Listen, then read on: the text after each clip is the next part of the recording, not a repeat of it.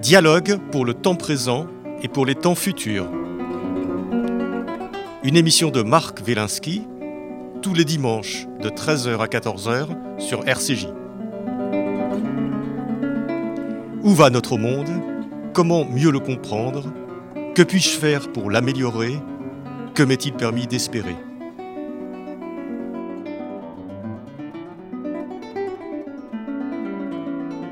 Aujourd'hui, au commencement était la guerre avec Alain Bauer.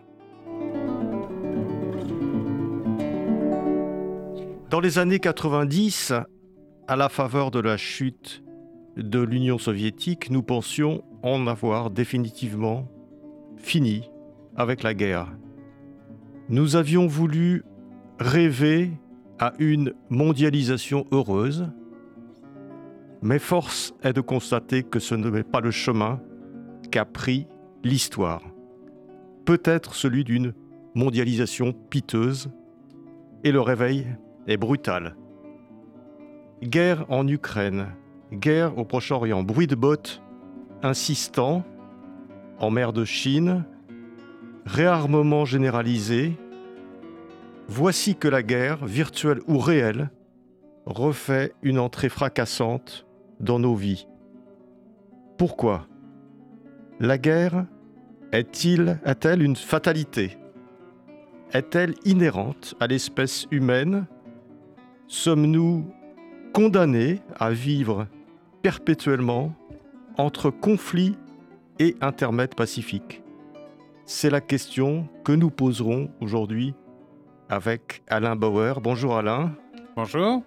Euh, Alain Bauer, vous êtes professeur de criminologie au Conservatoire national des arts et métiers, professeur à New York et à Shanghai, et euh, nous allons parler aujourd'hui de ce livre où commencement était la guerre, qui est le premier, je crois, de toute une, une série de six livres sur la guerre sur la violence et sur le crime, c'est bien ça? Sur la globalisation piteuse. Sur la globalisation piteuse. Car, euh, un certain nombre de mes collègues se sont lancés dans euh, l'illusion de la globalisation heureuse et euh, nous ont expliqué que c'était la fin de l'histoire euh, ou euh, d'autres euh, sont entrés dans la logique inverse, la guerre des civilisations. Mais en tout état de cause, il y a eu un moment où nous avons cru que, comme vous l'avez indiqué, la guerre, les frontières, les ennemis, les amis, tout ça avait disparu et qu'il restait des touristes et des consommateurs ce que j'appelle des bisounours heureux gambadant dans la pampa et considérant que tout ce qui faisait l'histoire de l'opposition, du sang, de la violence et de la confrontation avait disparu au nom du commerce,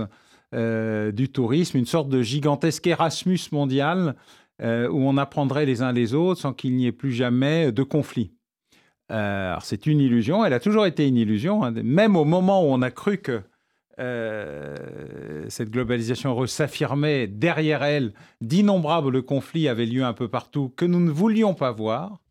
Euh, et en fait, euh, voilà. Donc j'ai commencé par euh, analyser le retour de la guerre, en plus avec une sorte, une petite autocritique personnelle, puisque hum, j'ai été pendant une période proche et conseiller de Michel Rocard à Matignon et dans, son parcours historique d'ailleurs. Et je reprochais beaucoup à mes prédécesseurs de n'avoir pas vu ce qui m'apparaissait comme le nez au milieu de la figure.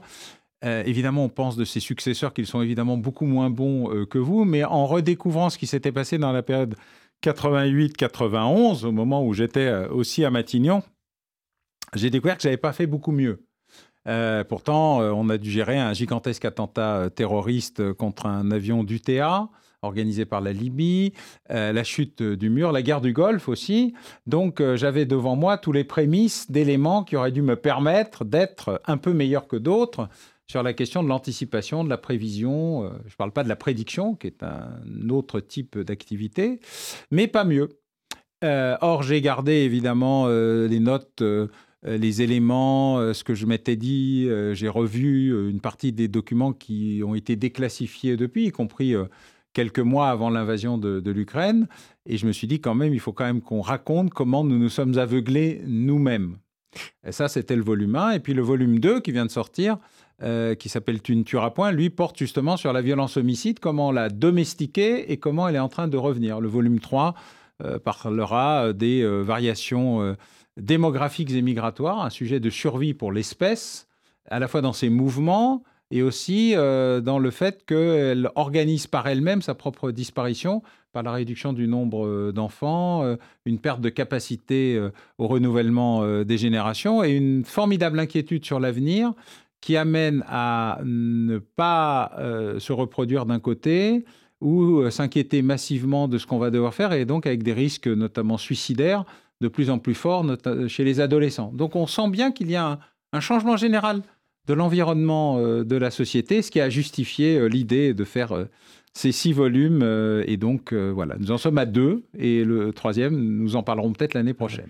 Alors, j'espère que, j'espère que nous reparlerons de tous ces sujets qui, qui, d'une certaine façon, forment un tout.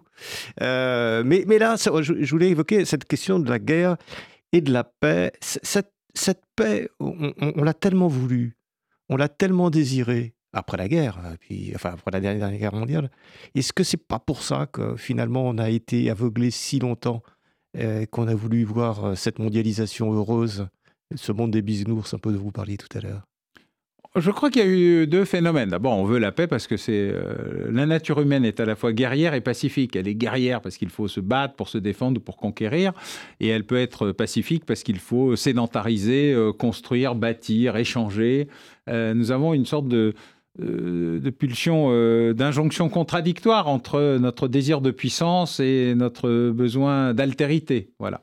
Mais c'est valable dans la vie au quotidien aussi. Hein. La quasi-totalité des, citoyens sont pacifiques. Ça n'empêche pas des pulsions mortifères quand on n'aime plus, quand on aime trop, pour l'essentiel. Euh, et puis parfois par activité purement. entre guillemets, morale, économique, l'idée qu'on se fait de son propre pays, de ses frontières. Vous savez, très souvent, quand vous allez voir un président ou un dictateur et que vous regardez la carte qui est en général derrière lui, elle ne porte pas exactement les mêmes frontières que celles que vous avez dans votre livre de géographie. Pourquoi? Parce qu'il y a toujours des morceaux qui semble appartenir à, dans l'imaginaire collectif, ce qu'on appelait le roman national. Alors nous, ça a été euh, l'Alsace et la Moselle, pendant euh, l'Alsace et la Lorraine d'ailleurs pendant très longtemps. Euh, d'autres imaginent que eh bien, les minorités que vous avez un peu partout en Europe centrale et orientale devraient revenir dans leur espace d'origine. Je ne vous parle pas du Kurdistan. L'an prochain à Jérusalem se fait sur des frontières que je qualifierais de extensive, intensive, et on voit bien qu'il y a une difficulté à redéfinir exactement ce qu'était euh, euh, l'Israël euh, ancien. quel Israël d'ailleurs Bon, chaque fois vous reprojetez sur des frontières actuelles l'image que vous avez des frontières du passé. Quand Saddam Hussein disait euh, le Koweït est à moi, il n'était pas le seul à y croire. Euh, quand la Chine dit le Taïwan est à moi, elle n'est pas la seule à y croire. Euh, mais c'est une tendance majoritaire. Quand les Serbes disent le Kosovo c'est à nous, parce que nous avons perdu la bataille de Kosovo-Politique, bah oui, mais la bataille fut donc perdue. Vous voyez, donc tous ces éléments-là construisent un roman national et des pulsions nationales et identitaires très fortes Surtout quand ça n'est pas seulement une image frontalière, euh, comment on coupe et comment on découpe Yalta. L'idée de construire des pays à angle droit, à double décimètre, coupant les nations, les peuples et les foi comme si de rien n'était, ne fonctionne pas. Et vous le voyez très facilement. D'ailleurs, la, la, ligne Sykes-Picot, euh, euh, la Durand Line, etc. Partout. Et nos amis anglais sont d'ailleurs bien meilleurs que nous pour créer le chaos pour l'éternité et plus euh, si infinité. C'est que vous ne pouvez pas couper l'image, l'idée, la nature, l'ancienneté, la nostalgie des peuples et des nations en espérant que ça va passer parce que ça ne passe pas. C'est le passé qui ne passe pas. Et donc, euh, il y a là une pulsion naturelle de. Alors, on a essayé de la résoudre par le tourisme, on a essayé de la résoudre par les échanges, on a essayé de la résoudre par l'éducation, on a essayé de la résoudre par le commerce. On a même inventé avec. Euh, ce qui se passait en, Chine au moment de la grande libéralisation de Deng Xiaoping, on a essayé le capitalisme sans la démocratie. Parce que pendant longtemps, le capitalisme et la démocratie allaient ensemble il y avait à la fois une affirmation euh, de liberté du commerce par la liberté des idées, la liberté politique euh, et euh, la capacité à l'alternance. si possible avec des gens qui pensaient la même chose, mais au moins on avait le choix entre démocrates et républicains ou entre radicaux, socialistes et conservateurs. On avait poussé les extrêmes de chaque côté et les risques étaient limités. Disons qu'il y avait 80% de gens qui pensaient pareil et 20% d'extrêmes qui pensaient autre chose, mais comme ils étaient tellement extrêmes, et qu'ils ne pouvaient pas se mettre d'accord ni convaincre les autres, ça n'était pas très grave. Et puis, peu à peu, il y a eu une poussée des extrêmes parce qu'ils étaient mécontents et essentiellement pour des raisons sociales. C'est-à-dire que peu à peu, on a considéré que les États devaient être moins sociaux alors que c'était leur promesse d'État. Euh, donc on a essayé de reconcentrer sur d'autres sujets les rancœurs populaires et on les a poussés bah, sur la question des frontières, sur la question des minorités, sur la question de l'immigration, euh, sur toute une série de, sujets dont certains sont pas inexacts d'ailleurs, mais ils ont tous été exacerbés. Et donc pendant que nous avions ce grand paravent euh, magnifique de la globalisation heureuse, un peu comme euh, ce qu'on faisait pour la visite des empereurs de Russie, euh, où on euh, avait des figurants et, village Potemkin, village Potemkin et de la peinture pour faire en sorte que tout, tout, tout, aille toujours bien. En fait, derrière cela, il y a eu une poussée des aigreurs, des rancœurs, des rages. Et puis, nous avons créé une rageosphère, une rageosphère virtuelle sur Internet, les réseaux sociaux. Et donc, nous avons poussé au retour d'un certain nombre de, de conflits anciens qui se sont peu à peu réveillés euh, comme dérivatif des couleurs populaires d'un côté, et puis comme élément de survie politique. Euh, parfois, euh, pour d'autres, c'est le cas de Vladimir Poutine, par exemple, c'est un peu différent pour Xi Jinping. et tout ceci a amené à ne pas voir des micro-guerres qui avaient lieu partout, au moment où nous expliquons qu'il y en avait C'est ça, on a l'impression d'un aveuglement. Une liste complète de guerres en Europe. Je dis, non mais depuis 89-90, des guerres en Europe, il y en a eu beaucoup. Euh, en Europe et aux limites immédiates de la frontière européenne. La question euh, des pressions migratoires, euh, la question de la guerre en Moldavie, la question des deux guerres en Tchétchénie, évidemment l'affaire qui a tout déclenché, 99, le bombardement. de l'OTAN, les bombardements de l'OTAN en Serbie, les affrontements en Géorgie, la première crise, puis la deuxième crise, puis la troisième crise ukrainienne, tous ces éléments-là sont devant notre nez. Oui, c'est ça. Parce qu'en en vous lisant euh, à la Boer, on a l'impression que quand on lit cette succession, ne serait-ce qu'en Europe, euh, euh, quand on lit cette succession de, de, de, de conflits, on se dit qu'on a on n'a pas fait le, lien, on l'a regardé comme si c'était des choses un peu discrètes, comme s'il n'y avait pas quelque chose à. Et on le lit d'ailleurs dans votre livre qui est, magnifiquement bien écrit, un peu comme un récit, un récit mmh. du monde, même s'il est extrêmement précis. et, et, on le lit et on se dit, mais on n'a pas pris le recul, peut-être comme, comme vous et comme beaucoup euh, de, de, spécialistes n'ont pas eu peut-être ce recul non plus à un moment donné. On ne l'a pas eu, on n'a pas vu, on n'a pas vu où, tout cela nous menait. Alors, ce qui est terrible, c'est que souvent, euh, on pense que des choses nous ont été cachées. Et donc, on s'excuse parce qu'on ne pouvait pas voir. On s'est caché tout seul. Oui, là, c'est très différent. C'est qu'on est dans une euh, incroyable série de phénomènes qui sont devant nous, qui ne sont documentés, qui sont visibles, qui sont lisibles et que nous décidons de ne pas croire. Et c'est un des éléments euh, les plus intéressants de cette euh, affaire parce qu'en en fait, tout commence en 1979 et tout finit en 1999. Les années en neuf sont un peu compliquées, semble-t-il. Euh, 79, il se passe trois événements devant nous, on les voit, on les comprend pas. Euh, premier événement à Kaboul, deuxième événement à la, à la Mecque, troisième événement à Téhéran. Euh, chacun... rappeler, rappeler, très rapidement oui, alors à Kaboul, bah, il y a une crise interne au Parti communiste afghan entre le Kalk et le Parcham, deux des tendances, une crypto-communiste locale et une euh, soviéto-communiste moscoutaire. Euh, le Premier ministre est Kalk, le président est Parcham ou l'inverse. Ils ont une réunion de conseil des ministres qui se passe un peu mal. Euh, alors, ils pouvaient, avoir, ils pouvaient décider de dissoudre le gouvernement, d'organiser une présidentielle, de faire des primaires. Le Premier ministre a une position plus, plus rapide. Il abat le président de la République en plein conseil ministre d'une balle. Euh, sauf qu'il est du mauvais camp. Moscou réagit. Euh, l'intervention intervient pour une crise interne au Parti communiste avant. C'est pas une guerre civile en Afghanistan, mais il se trouve que les tendances euh, du Parti communiste afghan sont des tendances tribales. et donc les Pashtuns d'un côté, les autres de l'autre. Et donc ça se transforme en guerre civile. Et nous décidons, nous tous, les Américains, les Européens, les Anglais, qui sont les, tuteurs historiques de, l'Afghanistan au sens colonial du terme, euh, et sous l'égide de Zbigniew Brzezinski, qui est quand même l'apprenti sorcier euh, générateur et de l'Afghanistan et de l'Ukraine, euh, de lancer une opération visant à faire le Vietnam à l'envers. Acte 1 qui n'est qu'une affaire afghane, mmh. mais qui va se terminer dix ans plus tard par la chute de l'Union soviétique. Mais on ne le voit pas à ce moment-là. Deuxième affaire, elle se passe à la Mecque. Là, une bande de jeunes gens étudiants en religion et soldats de la garde nationale saoudienne prennent le contrôle de la Mecque, principale ville sainte de l'islam. Euh, et mettent en péril euh, le régime wahhabite qui dirige l'Arabie saoudite depuis longtemps. Euh, le régime essaye de reprendre le contrôle de la Mecque dans un échec total. Il faut savoir que le, roi d'Arabie saoudite n'est roi d'Arabie saoudite que pour nous. Chez lui, il est gardien des deux mosquées. C'est comme si on voyait le Vatican avec le président de la cité du Vatican, par ailleurs pape. En fait, c'est l'inverse. Il est pape par ailleurs responsable administratif de la Cité du Vatican. Et donc, évidemment, euh, cette situation est impossible. Euh, après des, jours et des jours de tentatives désespérées euh, de reprendre le contrôle d'eux, euh, le roi euh, de local, le roi de l'époque, pardon, euh, décide de faire appel à des experts étrangers. Les Américains, bof, les Israéliens trop tôt, les Anglais pas terribles, les Français pourquoi pas. Et donc, dans un bain de sang, la Mecque est reprise.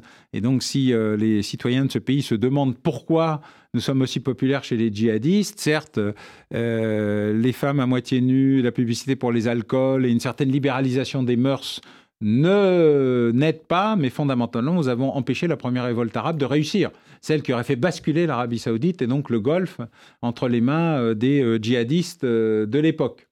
Et puis le troisième épisode, il est à Téhéran, évidemment.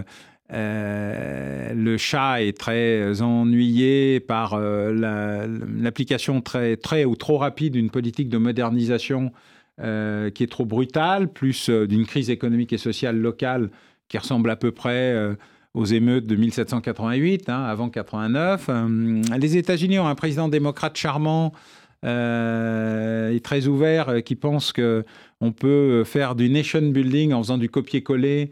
Et donc, il pense que l'ayatollah Khomeini est une sorte de démocrate chrétien version chiite, une sorte d'Angela Merkel à barbe. Euh, à la tête d'une coalition qui va du Parti communiste Today au Parti libéral de Mehdi Bazargan. Donc c'est parfait. On va pouvoir faire la démocratisation de l'Iran en se débarrassant euh, du chat, etc. Et il se produit ce qui se produit dans ces cas-là. Hein. Le plus extrémiste prend le pouvoir, euh, les modérés sont liquidés, et on a le régime des ayatollahs. ce qui va d'ailleurs pousser à une réorientation générale de la politique américaine. qui n'a oui, plus trois échecs de, l'Occident, de, de, la vision et de l'intervention de l'Occident. Mais personne n'en fait la synthèse. Oui, c'est ça qui est extraordinaire. chacun reste dans sa ligne de nage et attend que ça se passe. Donc les ayatollahs, parce qu'ils vont tomber un jour, bon, ils sont toujours là. Euh, L'Arabie, euh, euh, pardon, l'affaire de la Mecque bah, va amener le djihadisme, c'est-à-dire la, réplique par, le, par la terreur d'une tentative de soulèvement, parce que c'est un peu ça qui s'est passé. Et puis en Afghanistan, bah, 10 ans, puis 20 ans de guerre où les Occidentaux perdent chaque fois de manière systémique. D'ailleurs, ils perdent toujours, à part Alexandre le Grand, personne n'a gagné une guerre en Afghanistan. Personne.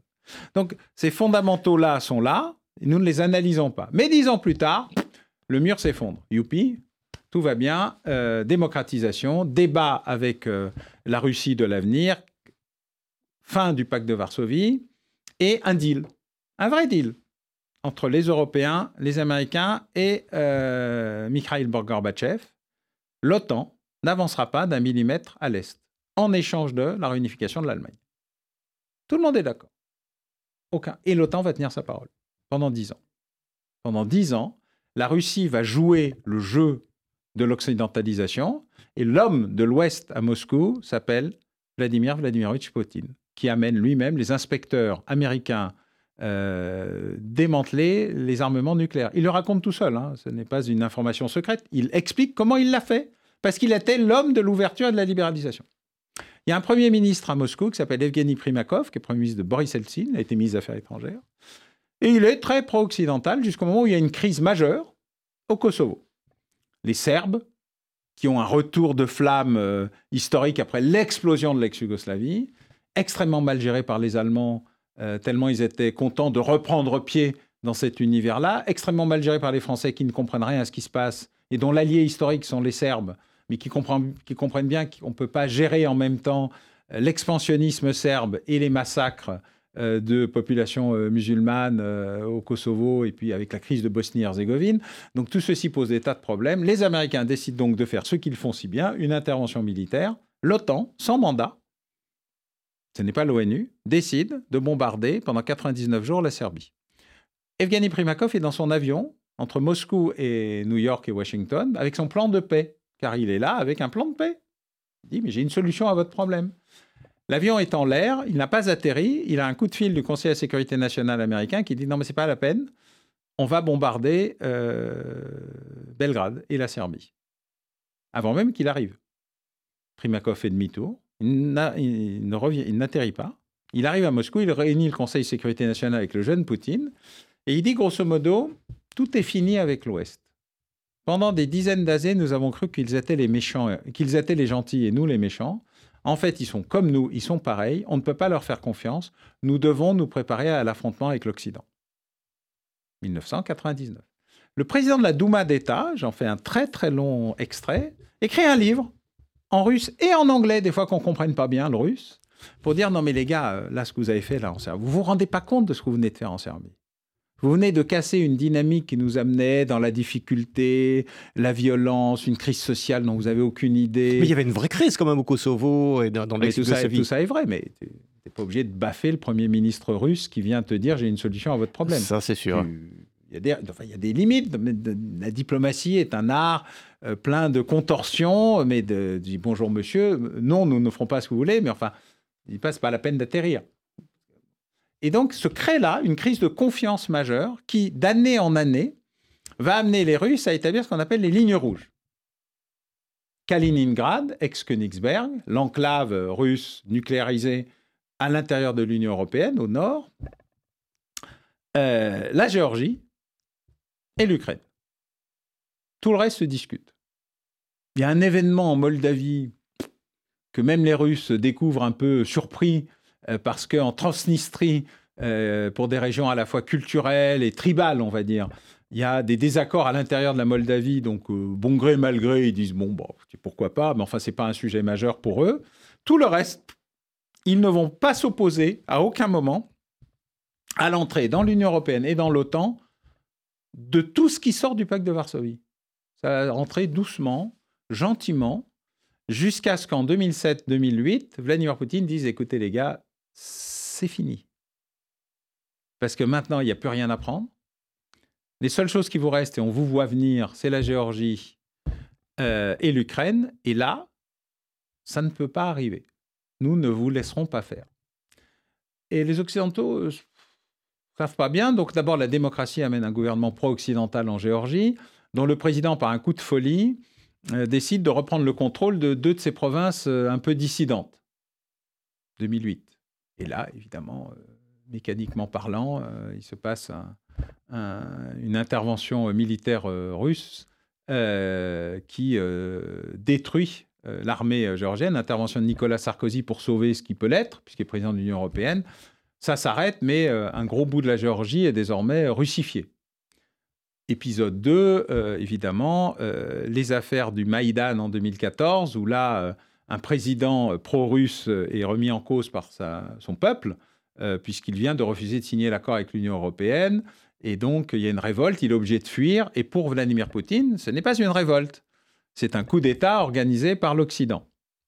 Et puis, le troisième épisode, évidemment, sera un peu plus tard le débat qui va exister entre l'Union européenne, l'OTAN et la Russie sur comment on sort de tout ça à Munich, à la conférence de Munich, Vladimir Poutine vient et avec une violence incroyable, violence verbale, alors j'étais dans un coin de la salle, euh, dit euh, Bon, bah, je vais vous dire des trucs extrêmement désagréables. Il se tourne vers le président de séance, qui a une espèce de petit bouton rouge, genre euh, buzzer, pour tenir le, temps et, le climat, en disant C'est pas la peine d'appuyer, ça va être très désagréable. Hein. Et s'adressant à, la chancelière Merkel, qui est face à lui, hein, il dit Bah voilà, c'est fini de jouer. Terminé. Vous, avez, vous nous avez poussé à bout, donc on vous prévient. C'est il le dit sur un tel ton, avec une telle violence, je mis tout le texte euh, quasiment oui, du discours. parce que on a l'impression d'être à la conférence. Oui, mais enfin, on dit à travers vous. C'est bien que je vous raconte, mais c'est encore mieux de l'entendre dans sa propre bouche, parce que c'est le texte officiel du Kremlin. Et donc, je dis, bah voilà, il... et Poutine est immédiatement invité au sommet de l'OTAN qui suit à Bucarest.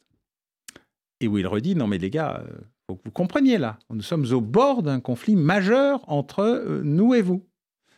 Et donc, à la demande des Français, des Anglais et des Allemands, il est décidé de ne plus faire référence à la question de la Géorgie et de l'Ukraine.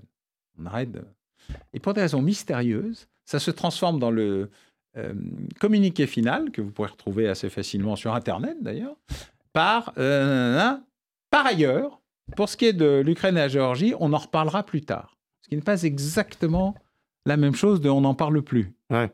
Et donc euh, Poutine rentre furieux à Moscou en disant ils sont foutus de ma gueule et il se prépare à la guerre. Et il se prépare à la guerre en nous expliquant qu'il se prépare à la guerre, en envoyant régulièrement Medvedev d'un côté ou euh, son ministre des Affaires étrangères euh, de l'autre, Lavrov. Tout le monde passe son temps à dire non mais on y va là, on va y aller, vous allez voir, vous allez voir ce que vous allez voir, etc. Et on n'écoute pas parce que mais non, s'il le dit c'est que c'est pas vrai. Et en fait il y a un mystère que j'avais exploré avec un ouvrage précédent qui s'appelait Les terroristes disent toujours ce qu'ils vont faire les dictateurs aussi. Mais alors, à la il y a quand même quelque chose. Je, me permets quand même d'avoir cette réflexion vis-à-vis de, de, vous et de cette, cette vision euh, géostratégique, je dirais. Il y a quelque chose qui n'apparaît pas dans ce que vous venez de dire, c'est quand même ce que j'appellerais le droit des peuples à disposer d'eux-mêmes. Mmh. Parce, que, parce que les Ukrainiens, s'ils ont fait cette révolution, s'il y a eu Maïdan, etc., c'est parce qu'ils avaient plus envie d'être dans cette orbite euh, russe. Et on ne fait pas le bonheur des gens sans, contre eux quand même. Alors, euh, d'abord, en général, on fait le malheur des gens avec eux. Le bonheur, ça, ça, peut se faire. Le bonheur, je ne suis pas sûr.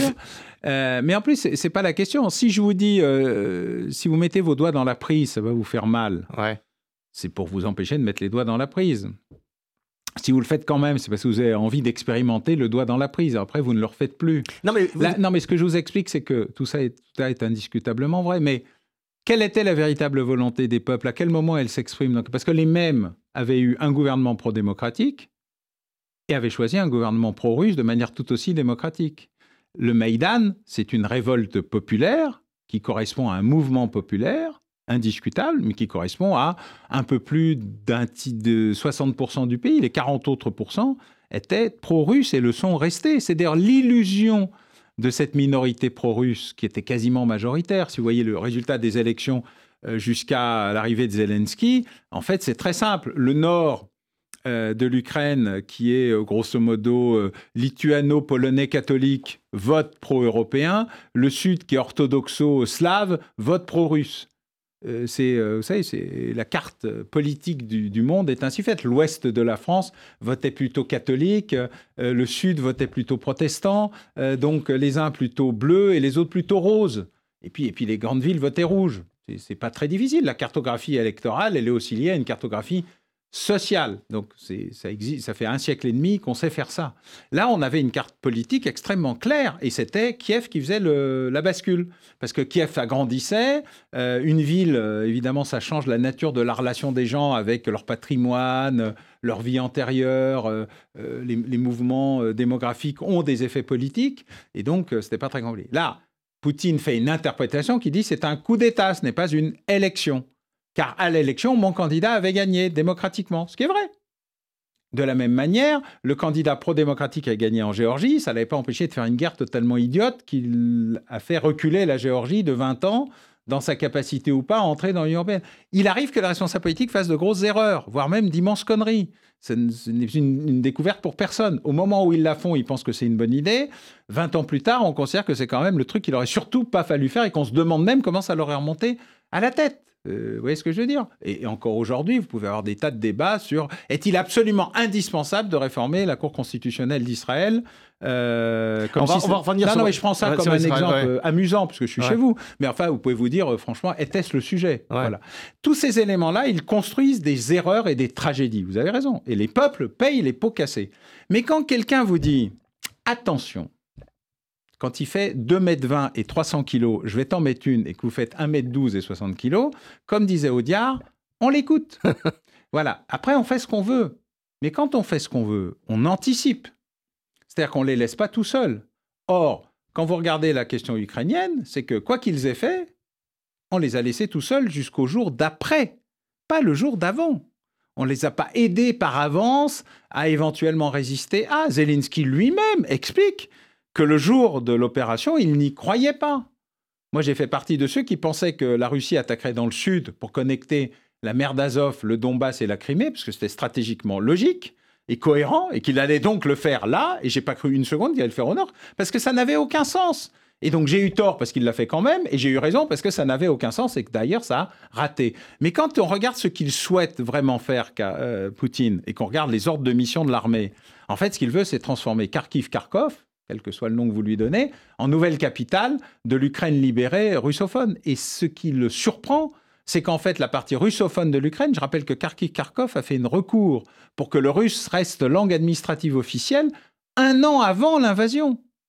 C'est donc à quel point ils sont russophiles. Sauf que les huit ans de guerre entre le Donbass euh, et le reste de l'Ukraine, euh, Donetsk, euh, Dnipropetrovsk, Dnipro, etc., ont amené de telles violences, de tels mauvais comportements des petits hommes verts, c'est-à-dire des, Russes importés et des leaders indépendantistes locaux, que le reste de l'Ukraine est la Russie. Et personne ne l'a vu venir. Personne. Hein. Alors, la surprise du chef. Tout le monde pensait que l'Ukraine allait être divisée en deux. Et d'ailleurs, une forme d'arrière-pensée disait en fait, c'est peut-être la bonne solution. On va faire comme euh, la Bosnie-Herzégovine. En fait, au lieu d'en avoir une, on va en avoir trois. On aura une Ukraine euh, russe, une Ukraine euh, pro-occidentale et puis un espèce de truc entre deux qui serait une sorte de Jérusalem cantonisée, vous voyez, selon le plan de 47. Voilà, tout ça, c'est dans la tête des diplomates. Mais c'est effectivement hors sol. Hors sol. Sauf qu'une partie du Donbass a vraiment voulu sortir de l'Ukraine et rester russe. C'est une réalité physique. Aujourd'hui, beaucoup moins. Mais au moment où ça se passe, ils, pensent qu'ils sont en train de se faire absorber par des gens qui ne sont pas comme eux. Euh, si vous allez en Bavière et que vous discutez de la manière dont ça se passe au Schleswig-Holstein, bah vous sentez bien que vous ne parlez pas de la même chose entre des Bavarois catholiques et des gens du Nord protestants en Allemagne, pourtant dans un même pays. Mais il est fédéralisé. Euh, ça permet d'atténuer euh, euh, toute une série de comportements différents, de, cultures différentes, de foi différentes. Nous, on a tout oublié. La tribu, la foi, les frontières, tout ça a pareil parce que, parce que la globalisation était là et que tout le monde s'aimait. Et rien de tout cela n'est vrai. Alors, Alain Boer, il y a, cette, cette, guerre en Ukraine qui nous a surpris, mais qui aurait peut-être pas dû nous surprendre. la guerre au Proche-Orient, elle, par contre, euh, euh, nous, euh, nous rend d'une tristesse infinie, mais, mais elle ne nous surprend pas. Bah, c'est la même. Hein. Ces deux guerres sont des guerres éternelles.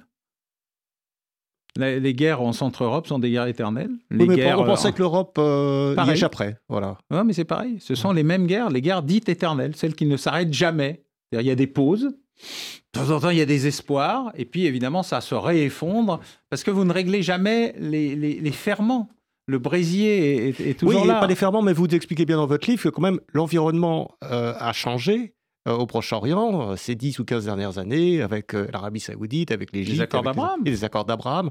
Donc, donc qu'est-ce qui s'est passé? Est-ce que c'est est, -ce mais, vous ne résolvez pas le problème qu'est le caillou dans la Alors, est-ce que c'est une guerre de régression? Est-ce que c'est une guerre régressive qu'on vit actuellement? Non, non, pas du tout. C'est la guerre qui mitonnait gentiment dans un coin au moment où, où plus personne, où tout le monde pensait qu'il n'y avait pas de sujet. Il n'y avait pas de sujet ukrainien, il n'y a pas de sujet géorgien, il n'y a pas de sujet russe, il n'y a pas de sujet à Kaliningrad, il n'y a, pas, de sujet, palestinien. Voilà. Et hop là, les accords d'Agram allaient régler le. Donc c'est le même mécanisme finalement de, de, de, cécité euh, volontaire. Si c'est la cécité volontaire. Ce problème n'existe pas. J'ai décidé que le problème n'existait pas, donc qu'il n'y avait aucune raison de le régler. C'est le président Cueil. Hein. Il n'est pas de problème qu'une absence de solution ne puisse régler. Alors c'est pas toujours vrai. Ouais. Non, et dans ce cas-là, non, l'affaire palestinienne aujourd'hui est un problème qui est d'autant plus aigu que justement tout le reste s'améliorait autour. C'est encore pire. Vous réglez le problème des relations entre États arabes qui ont été les premiers à créer le problème palestinien en refusant le plan de partage. Je rappelle quand même que la solution à deux États, elle a 70 ans.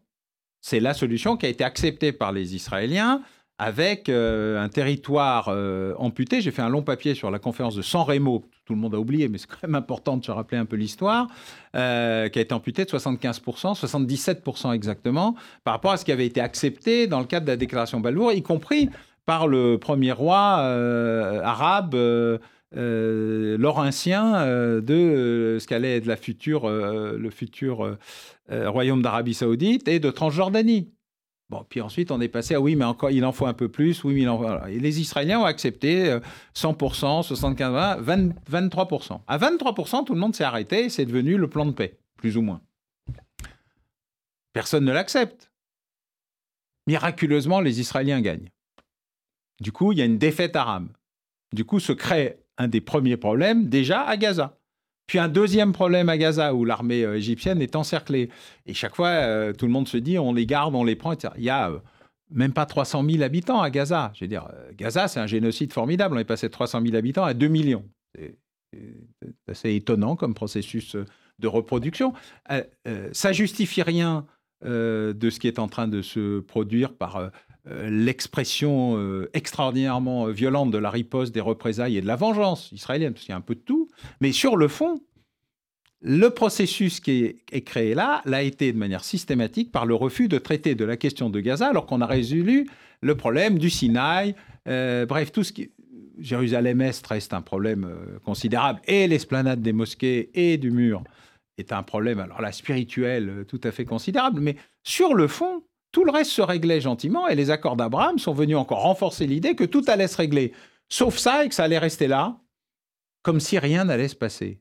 En fait, euh, à tout moment, l'absence de règlement de cette affaire, alors même que le plan Wolfenson, qui voulait créer une sorte de Dubaï sur Gaza, permettait une sortie par le haut, par l'économique et le social, par le tourisme, par l'ouverture sur le monde, etc., bah, les extrémistes euh, des deux camps se sont mis d'accord pour que ça n'arrive pas, en éliminant euh, euh, leurs modérés d'un côté, leurs opposants de l'autre, et donc en tuant en l'œuf le seul plan qui avait un sens, qui était la suite des accords d'Oslo, qui était le plan Wolfenson pour Gaza. Et d'ailleurs, Wolfenson raconte très bien, ancien président de la Banque mondiale, comment son plan a été assassiné par la coalition des intérêts des plus extrêmes, ceux qui veulent la guerre éternelle.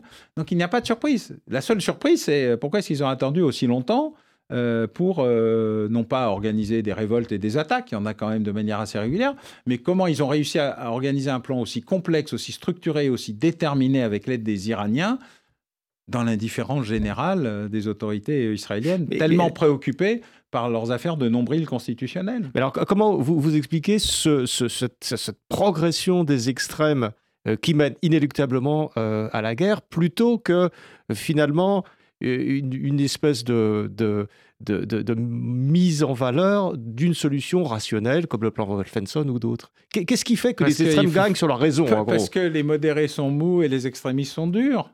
Mais ils ont toujours été. les modérés sont modérés. Ouais.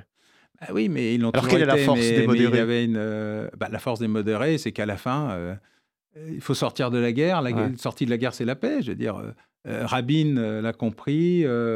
Euh, comment il s'appelait le, le, euh, premier, euh, premier ministre Likoud de l'histoire. Non, non, non. enfin, il sait revenir. Bref, Chamir. Chamir, Chamir l'a compris, tout le voilà, Sharon l'a compris, voilà. Donc, mais il l'a compris euh, parce que l'expérience et les erreurs passées, euh, voilà, faut aller voir le film Golda. Oui, l'exercice du C'est absolument remarquable de voir comment on peut se planter aussi brutalement avec des gens aussi intelligents. Comme dirait un de mes profs, trop intelligents. Mais justement, l'exercice du pouvoir, d'une certaine façon, a rendu réaliste euh, ses prédécesseurs, n'a pas rendu réaliste les dirigeants actuels d'Israël. Et, palestiniens non plus. Et palestiniens non, non, plus, bien sûr. C'est un, problème générationnel. Hein. Non, c'est un problème générationnel. Bah, parce qu'ils sont entre les mains des plus extrêmes de tous, puisque à la fois le système électoral et les divisions internes euh, des Israéliens les amènent euh, systématiquement à ne pas trouver un moment de majorité pour euh, décider de faire quelque chose.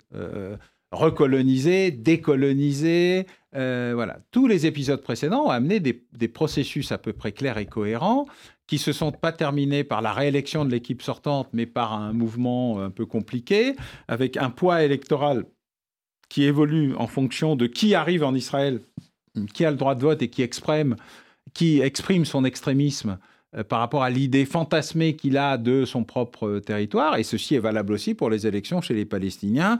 Vous avez euh, un Fatah euh, totalement déconsidéré corrompu et mort sur pied, euh, qui a évidemment le plus grand mal à fonctionner par rapport euh, à un Hamas ou un djihad islamique ou à euh, toute une série d'autres groupuscules, en plus en partie criminalo, plus criminels que politiques, et qui eux disent moi je suis l'espoir, moi je suis la fermeté, et, moi je vais te libérer. À un moment ou à un autre, vous avez un phénomène où deux extrêmes se rencontrent et se font très mal. Mais ça ne porte toujours pas une solution. Et comme tous les responsables israéliens n'arrivent pas à expliquer ce qu'on va faire des 2 millions 200 000 Palestiniens qui vont encore rester là euh, et qui n'iront nulle part ailleurs parce que personne n'en veut depuis 80, euh, 75 ans. on n'a toujours pas la solution au problème. Or, la solution, elle est dans le plan Wolfenson, elle est dans les accords d'Oslo, elle est dans le plan de partage de 47 et dans tout ce que vous voulez, avec des gens qui n'en veulent pas ou qui croient qu'il faut dire qu'ils n'en veulent pas, euh, parce qu'autrement on n'y arrivera pas. Alors que, vous voyez, en 89, euh, chute du mur, euh, bah, vous avez des gens de plutôt bonne volonté qui veulent pas humilier la Russie, Gorbatchev qui comprend bien que c'est fini, l'accord avec Genscher qui dit mais nous nous sommes prêts à sortir de l'OTAN pour réunifier l'Allemagne. Mmh. Genscher, en public à Tutzinge. Donc c'est quand même des événements dont on ne se souvient plus. Les télégrammes entre Mitterrand, euh, euh, Major, je crois, etc., qui disent aux Américains, non mais attendez, attention, hein, on a besoin de sauver la Russie, de sauver la Russie. Si la Russie tombe, l'absence d'adversaire va créer le chaos. Le chaos. Et d'ailleurs, le même qui veut détruire l'URSS, Brzezinski, est le premier à dire faut sauver la Russie. Attention, c'est pas la même chose.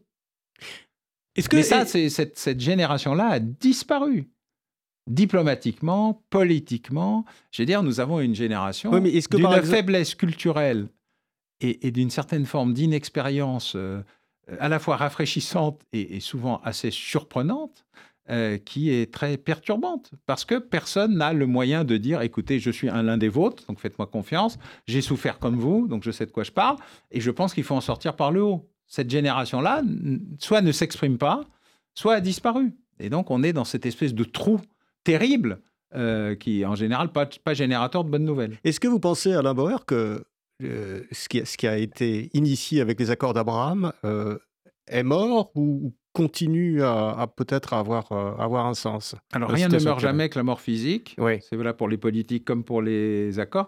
Non, ça ressort. le, le, plan Wolfenson, il pourrait ressortir demain matin. Moi, je pense simplement que ce pas les mêmes acteurs qui doivent traiter.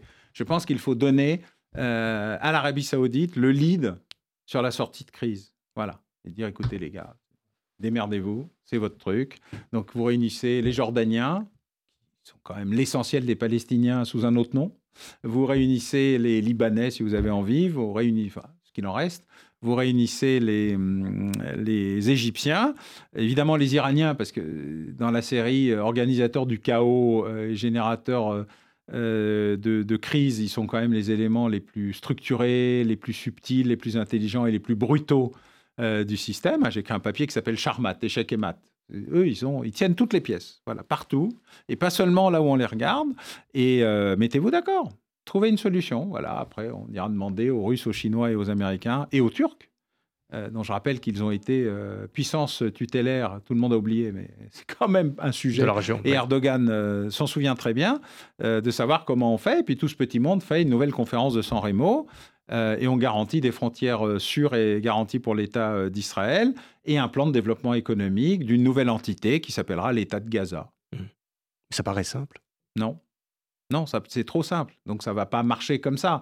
Mais ça pourrait être un espace si euh, chacun se met d'accord, et surtout si le plan de redéveloppement économique, de reconstruction et d'espoir pour euh, euh, les Gazaouis existe, et puis si la garantie Israël, c'est justement l'application complète des accords d'Abraham avec la reconnaissance des relations diplomatiques entre États. Je rappelle que pour l'instant, aucun n'a rompu ces relations diplomatiques. Sont suspendus, soumis à... Enfin, tout le monde sait bien qu'à la fin, il faut en sortir quelque part. Mais voilà. Puis ensuite, il faudra lire ce que la commission d'enquête israélienne dira des incompétences, incohérences, stupidité, ignorance euh, et de la responsabilité lourde du gouvernement euh, euh, d'Israël dans ce qui est arrivé à son propre peuple. Ça, c'est la promesse non tenue, c'est un vrai sujet en Israël.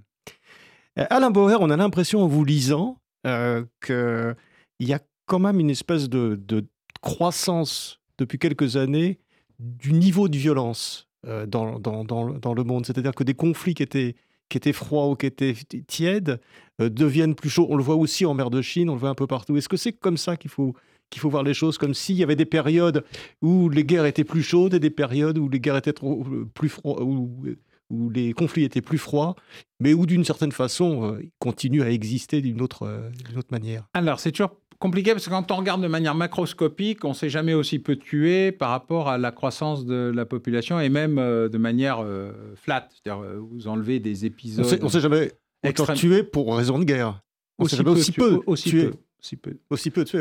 on se tue très peu, en fait, de moins en moins. Par exemple, sur un autre sujet, vous prenez l'indicateur de l'homicide en France, on est passé de 150 homicides pour 100 000 habitants il y a 5 siècles à 1,2 Je vous expliquais que la vie est belle et que jamais on s'est senti plus en sécurité. Vous ne me croirez pas 30 secondes, puisque ça n'est pas vrai.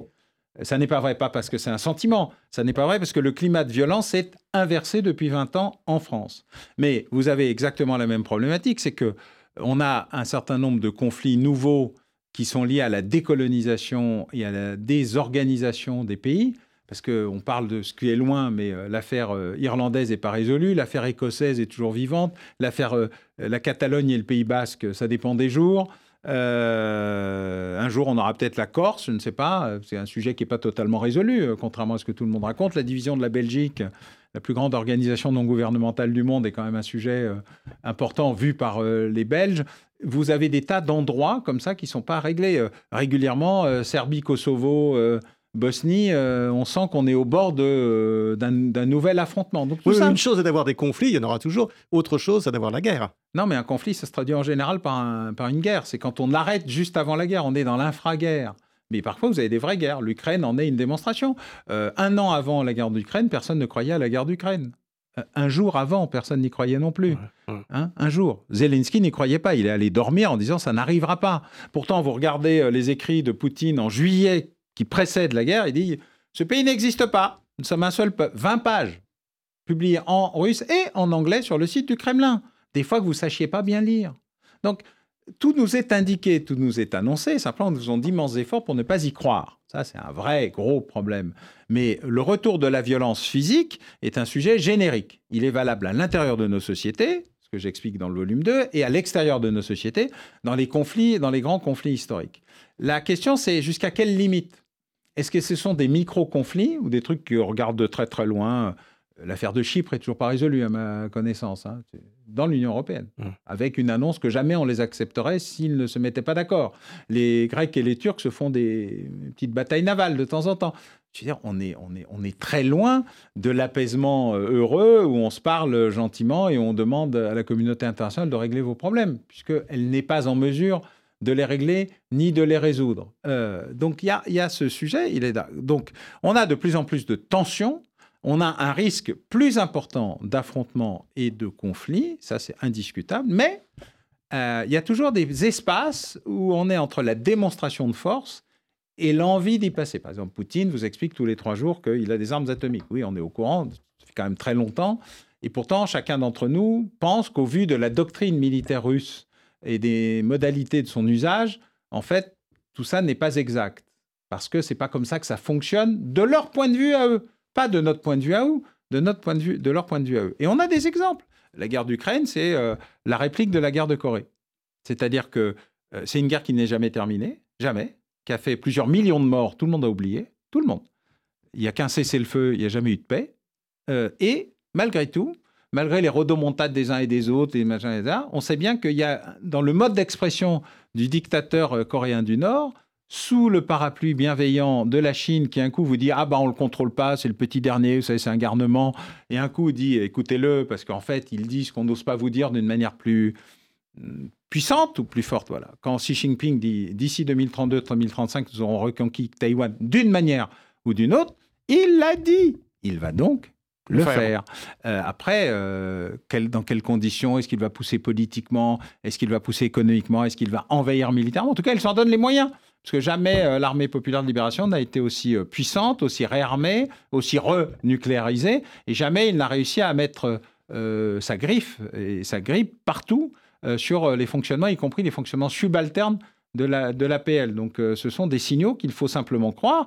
Et donc il y a toujours une phrase historique, il faut toujours se rappeler c'est que si au commencement était la guerre, si vis pacem parabellum, si tu veux la paix, il faut t'y préparer pour éviter d'être un surpris, deux d'être submergé, et trois, de payer le prix de la souffrance et de la tragédie pour euh, des peuples qui en sont toujours les premières victimes. Donc je préfère euh, une France souveraine, armée, une Europe qui se réorganise, même si elle ne peut pas être une souveraineté en tant que telle, et puis une certaine cohérence dans la manière dont nous l'exprimons, y compris dans notre solidarité aux autres démocraties lorsqu'elles sont attaquées, notamment euh, lors d'attaques terroristes, mais le fait d'être solidaire euh, des euh, victimes euh, amène aussi le droit de poser des questionnements sur la capacité ou l'incapacité de ceux qui les gouvernent. Alain Bauer, merci d'être venu à Pilpoul. Je rappelle le titre de votre euh, livre, le début donc le, de, la... Le volume 1, au commencement était la guerre, et volume mondialisation 2, tu ne point. De la mondialisation piteuse. piteuse. la globalisation piteuse. Voilà. Et j'espère que vous reviendrez pour nous parler euh, des, de, la, de la suite. C'est Au commencement était la guerre et c'est aux éditions Fayard, je ne crois pas que je l'ai dit. Merci en tout cas Alain Bauer d'être venu à Pilpoul. Merci.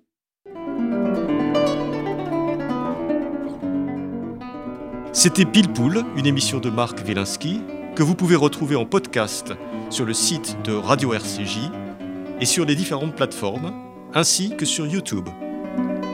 À dimanche prochain, 13h.